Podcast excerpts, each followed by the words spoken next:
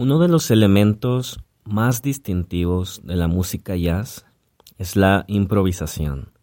Se dice que si una interpretación de música jazz no tiene improvisación, pues entonces no es realmente jazz. Y es que para aprender a improvisar en la música jazz se necesita ser un profesional. Se necesita tener conocimientos técnicos a nivel teórico musicalmente hablando, entender de escalas, sustituciones, armonías, eh, grados, progresiones. Y lo que pasa en el jazz es que para improvisar primero tienes que aprender a hacer las cosas de forma cuadrada, de forma repetitiva y predecible. Esto puede sonar contraintuitivo, pues tenemos quizás muy ligado el tema de la improvisación hacia algo que es una corazonada, sin un orden, sin algo totalmente espontáneo. Y esto es cierto, si es algo espontáneo, si puede surgir a partir de la intuición.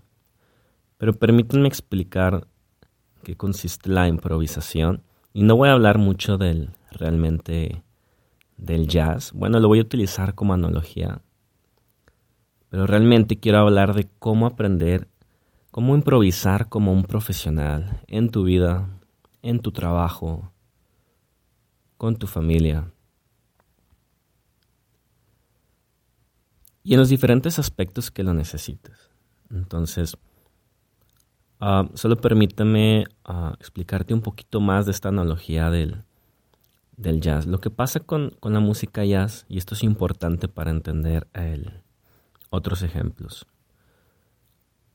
Comentaba, lo que pasa en la música jazz es que um, las melodías, o más bien las canciones que tienen una melodía distintiva, se llaman standards en jazz. Canciones como Autumn Leaves, eh, Take Five, tienen melodías distintivas que cuando uno lo escucha dicen, ah, es esta canción. No solo en el jazz, en en cualquier tipo de música popular. Pero lo que hace el jazzista es que se aprende muy bien esta melodía, eh, los compases, el, fraseo, eh, la escala, el, modo en el que está esta escala. Y se la aprende tan bien, entiende tan perfectamente la relación entre la armonía, y la melodía, que una vez que lo ha entendido a su totalidad, además entiende las reglas o, leyes, digamos, de la teoría musical. Entonces hay un proceso, yo comentaba, que es, antes de improvisar hay un proceso, digamos, aburrido, puede llegar a ser tedioso, en donde repites una y otra vez la misma canción, el mismo fraseo, la misma escala. Eh, las típicas eh, pentatónicas, las relativas, las mixolidios, etc. Pero es gracias a que se entienden las reglas de la armonía, las reglas de esta, de esta melodía, y que a su vez entiende otras reglas eh, un poquito más avanzadas, que incluso yo mismo como, como músico aún no domino mucho, es eh, cómo puedes sustituir un acorde por otro, una escala por otra. Es que entonces el intérprete en vivo, ahora sí es conjunto con esta corazonada, con esta intuición, o sea, puedes destruir, puedes deshacer una, una melodía dentro de una canción de jazz porque ya lo conoces. Entonces, gracias a que ya lo conoces, y es que aquí es, ah, yo les invito a que busquen en Spotify, en o en su plataforma favorita. Canciones típicas de jazz, pongan estándares, estándares de jazz. Y lo que van a notar es que durante la improvisación, el solo, ya sea de guitarra, saxofón, bajo, ah, el intérprete empieza a jugar con la, ah, la melodía, digamos, que es reconocible de la canción, pero la empieza a descomponer y la empieza a descomponer conforme a su estilo, conforme a cierta espontaneidad. Y empieza a jugar con esto.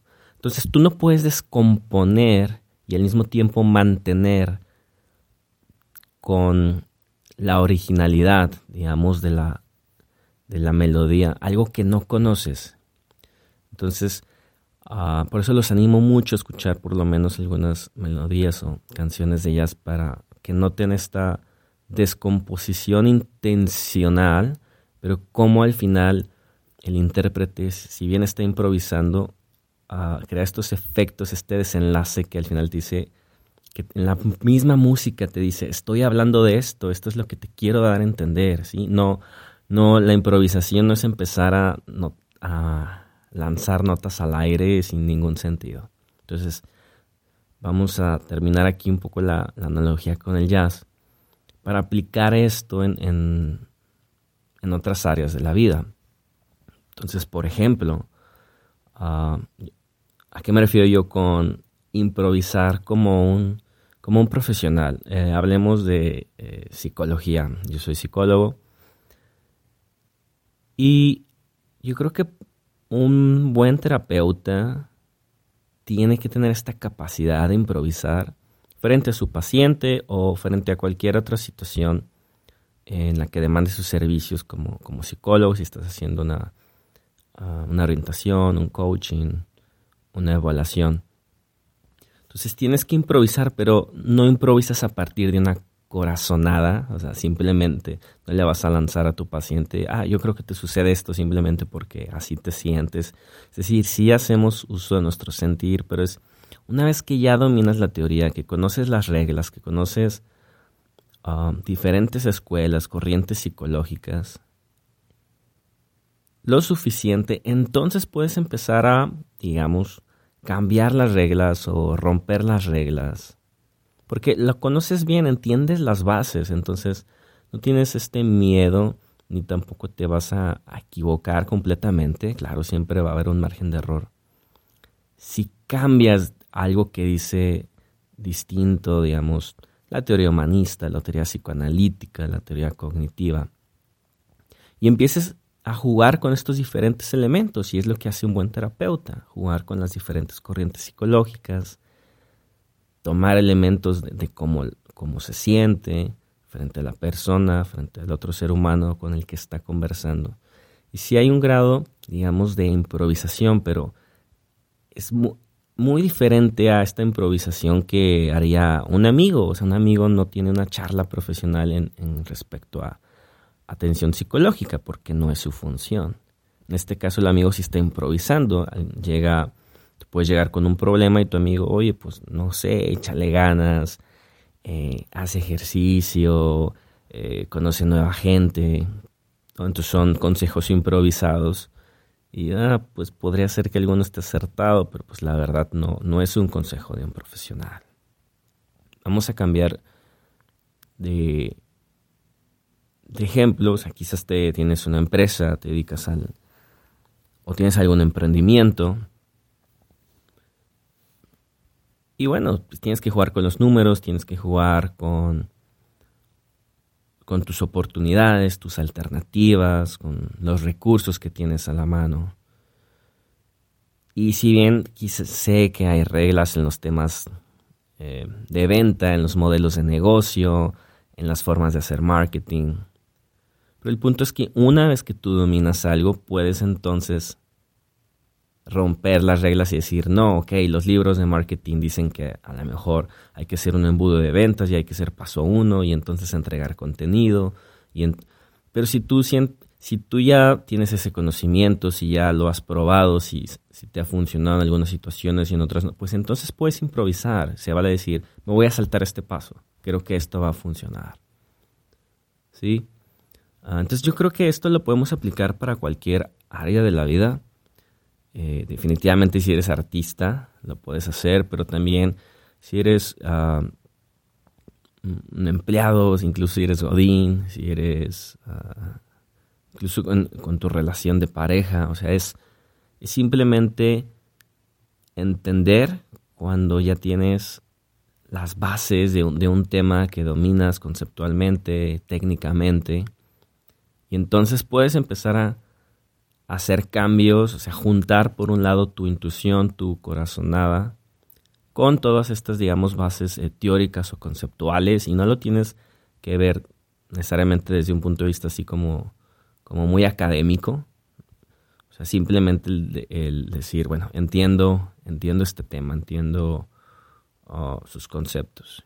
Y empieza a improvisar retomo el tema del jazz, o sea, en el jazz empieza a improvisar, bueno, hay, una infinidad de modos para hacerlo, pero cuando uno está aprendiendo el tema, pues empiezas a improvisar con pequeños motivos, que es ah, un motivo, en el jazz puede ser como ah, algunas notas breves, digamos, un compás, dos compases.